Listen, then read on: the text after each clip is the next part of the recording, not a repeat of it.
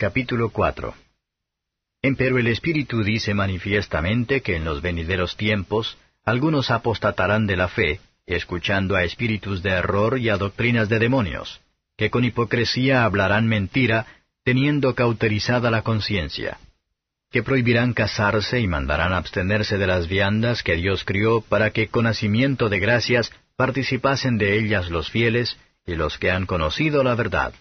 Porque todo lo que Dios crió es bueno, y nada hay que desechar, tomándose con nacimiento de gracias, porque por la palabra de Dios y por la oración es santificado. Si esto propusieres a los hermanos, serás buen ministro de Jesucristo, criado en las palabras de la fe y de la buena doctrina, la cual has alcanzado. Mas las fábulas profanas y de viejas, desecha, y ejercítate para la piedad. Porque el ejercicio corporal para poco es provechoso, mas la piedad para todo aprovecha, pues tiene promesa de esta vida presente y de la venidera. Palabra fiel es esta, y digna de ser recibida de todos que por esto aún trabajamos y sufrimos oprobios, porque esperamos en el Dios viviente, el cual es Salvador de todos los hombres, mayormente de los que creen. Esto manda y enseña. Ninguno tenga en poco tu juventud, pero sé ejemplo de los fieles en palabra, en conversación, en caridad, en espíritu, en fe, en limpieza. Entre tanto que voy, ocúpate en leer, en exhortar, en enseñar. No descuides el don que está en ti, que te es dado por profecía con la imposición de las manos del presbiterio. Medita estas cosas, ocúpate en ellas, para que tu aprovechamiento sea manifiesto a todos. Ten cuidado de ti mismo y de la doctrina, persiste en ello, pues haciendo esto, a ti mismo salvarás y a los que te oyeren. Comentario de Mateo Henry I Timoteo capítulo 4 versos 1 a 5.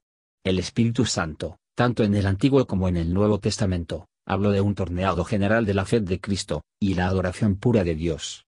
Esto no debería ser durante la dispensación cristiana, por eso se llaman los últimos días. Los falsos maestros prohíben el mal como lo que Dios ha permitido, y el comando como un deber lo que ha dejado indiferente. Encontramos ejercicio para la vigilancia y la abnegación, en la atención a los requisitos de la ley de Dios, sin ser la tarea de deberes imaginarios, que rechazan lo que ha permitido. Pero nada justifica un uso inmoderado o inadecuado de las cosas, y nada será bueno para nosotros, a menos que busquemos en oración para la bendición del Señor sobre ella. Versos 6 a 10. Actos externos de abnegación poco beneficio. Que nos va a servir para mortificar el cuerpo, si no mortificamos pecado. No diligencia en meras cosas externas podría ser de mucha utilidad. La ganancia de la piedad se encuentra tanto en la promesa, y las promesas a la gente piadosa se refieren en parte a la vida presente, pero sobre todo a la vida que está por venir, si nos perdemos por Cristo, no vamos a perder por Él. Si Cristo es así el Salvador de todos los hombres, entonces cuanto más a ser remunerador de los que buscan y sirven a Él, este presentará bien para aquellos a quienes Él ha hecho nuevas criaturas. Versos 11 a 16. Juvenil masculino no será despreciado, si mantienen desde vanidades y locuras. Los que enseñan por su doctrina, debe enseñar por su vida. Su discurso debe ser edificante, su conversación debe ser santo, deben ser ejemplo de amor a Dios y a todos los hombres de bien, ejemplos de espiritual de miras. Los ministros deben recordar estas cosas como su principal trabajo y los negocios. Por este medio, su aprovechamiento aparecerá en todas las cosas, así como a todas las personas. Esta es la manera de sacar provecho de los conocimientos y de la gracia, y también para aprovechar otros. La doctrina de un ministro de Cristo debe ser bíblica, clara, evangélica, y práctico, Bien se ha dicho, se ha explicado, defendido y aplicado. Pero estas tareas no dejan tiempo libre para los placeres mundanos, visitas insignificantes, o la conversación ociosa, y muy poco de lo que es mera diversión, y solo ornamental.